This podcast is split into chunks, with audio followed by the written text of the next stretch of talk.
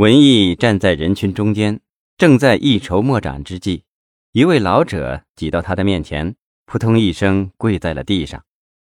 文艺吃惊地上前拉住他的手，老汉就是不肯起来。文艺低声地问：“老人家，什么事啊？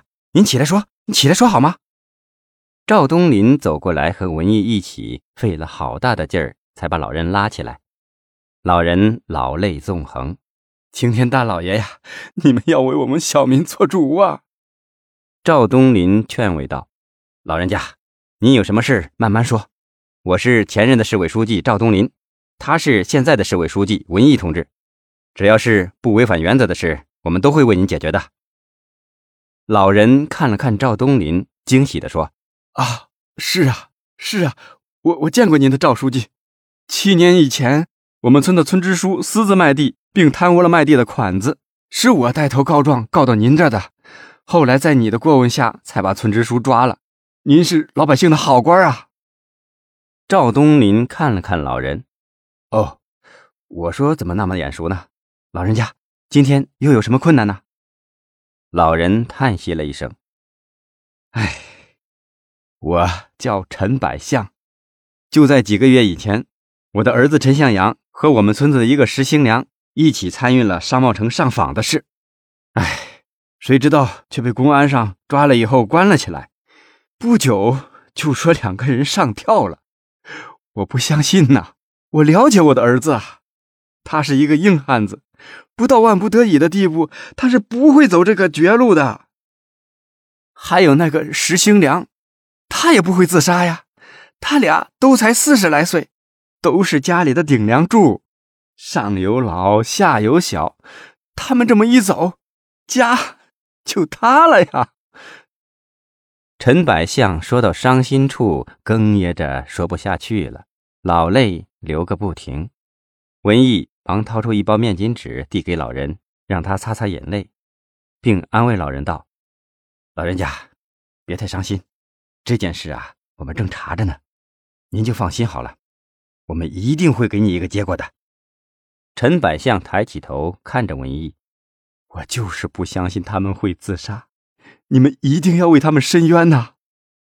赵东林难过的说：“老人家，你要是信得过我们，就先回去吧，我保证，保证会给你们一个答复的。”陈百相连连的点头：“信得过来，信得过来。”说罢，老人转身走了，人们给他让出一条路。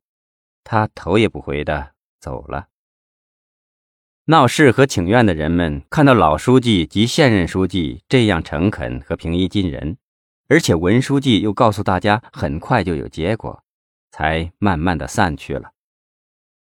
赵东林和文艺目送上访的人潮慢慢离去，文艺叹道：“在一个法制不健全的时代，在一个靠人治而不是靠法治的国度里，老百姓。”也只能判个清官在世，这就是包青天总是被一些老人挂在嘴上的道理呀。现在是人治与法治并存，有时候法治的力量还不如人治呢，所以还有老百姓给老包烧香呢。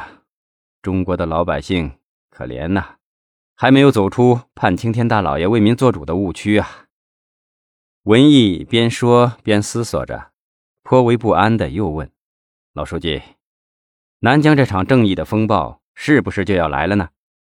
赵东林沉默片刻，喃喃地说：“是要来了呀，是要来了。我们都要做好准备，等待这场风暴来临吧。”两人扭过身，往大院里面走。就在这时候，一声声刺耳的消防警报响了起来。赵东林和文艺又都怔在了那。赵东林问：“不会是哪发生火灾了吧？”过了一会儿，就感到整个大楼都跟着动了一下。文艺道：“怎么回事啊？发生了什么事啊？这是？”赵东林说：“不会是地震吧？要不是什么地方出事了？”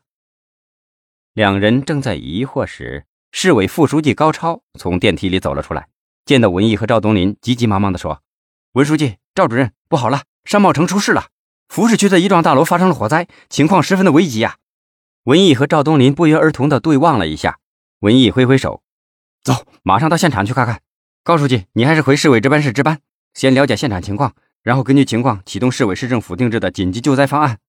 高超连声说着是，扭身回了大楼。这时车子开过来，文艺和赵东林上了车，车子飞快地向商贸城开去。路上，文艺紧张的汗流满面。赵东林对司机说：“把空调开开。”司机小声地说：“已经开了。”文艺透过车窗，远远地望见商贸城的上空浓烟四起，火光冲天。他叫了一声：“不好啊！”就赶紧掏出手机给高超打手机。手机接通，他吼道：“高超同志，即刻通知南江武警消防支队，让他们调集全市的消防中队全员出动到商贸城救火。还有市委市政府所有的值班电话、电传都要开着。”要有专人看守，专人记录。好了，我们马上就到现场了。高超在那边问：“，报告省委呀？”